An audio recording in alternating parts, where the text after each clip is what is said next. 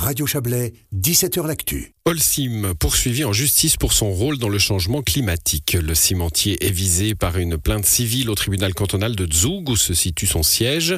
Quatre Indonésiens demandent à l'entreprise des compensations financières et une réduction plus importante de ses émissions de CO2.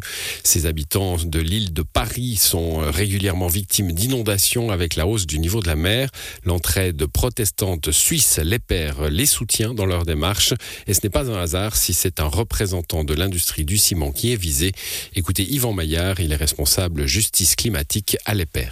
L'industrie cimentière est une industrie extrêmement polluante pour deux raisons. La première, c'est que lorsque l'on brûle du calcaire pour en faire du clinker, qui est un ingrédient principal du ciment, il y a du CO2 qui est émis et de grandes quantités de CO2.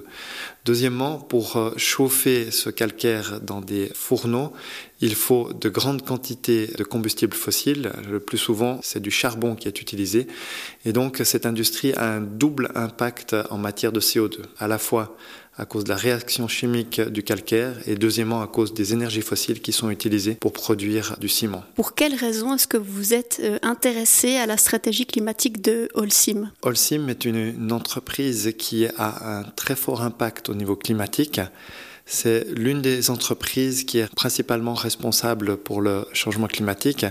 Nous avons calculé qu'Holcim a émis durant ces dernières décennies 7 milliards de tonnes de CO2 ça correspond à environ deux fois plus que tout ce que la Suisse a émis depuis le début de l'industrialisation.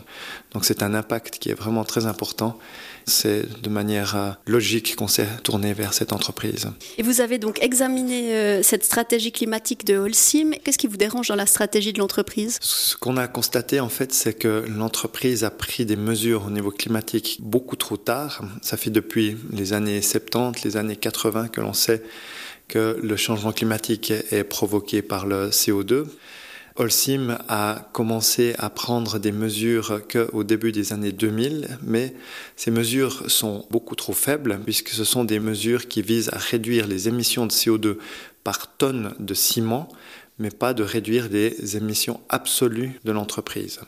Et à partir de 2030, il compte sur une technologie qui s'appelle la capture et le stockage de CO2 qui risque fortement de ne pas être applicable à grande échelle et surtout avec des coûts acceptables comme Holcim l'imagine. Et pour nous, c'est un pari vers l'avenir qui est extrêmement dangereux. Et bien sûr aussi pour les plaignants et les plaignantes, c'est un pari qui est très dangereux parce que tout million de tonnes de CO2 supplémentaires correspond à une aggravation de la situation au niveau de leur île. Est-ce que vous avez pris contact avec Holcim Comment s'est passé euh, les échanges que vous avez eus avec eux?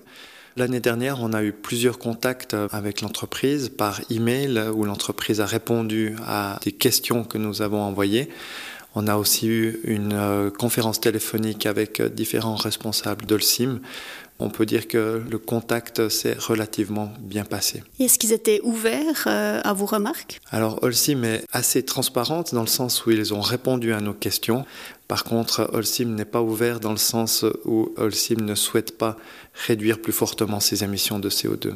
Un entretien réalisé par Marie Vuillemier. De son côté, Holcim rappelle que la réduction des émissions de CO2 est au cœur de sa stratégie. Pour préserver le climat, l'entreprise privilégie les partenariats dans toute la chaîne de valeur de la construction.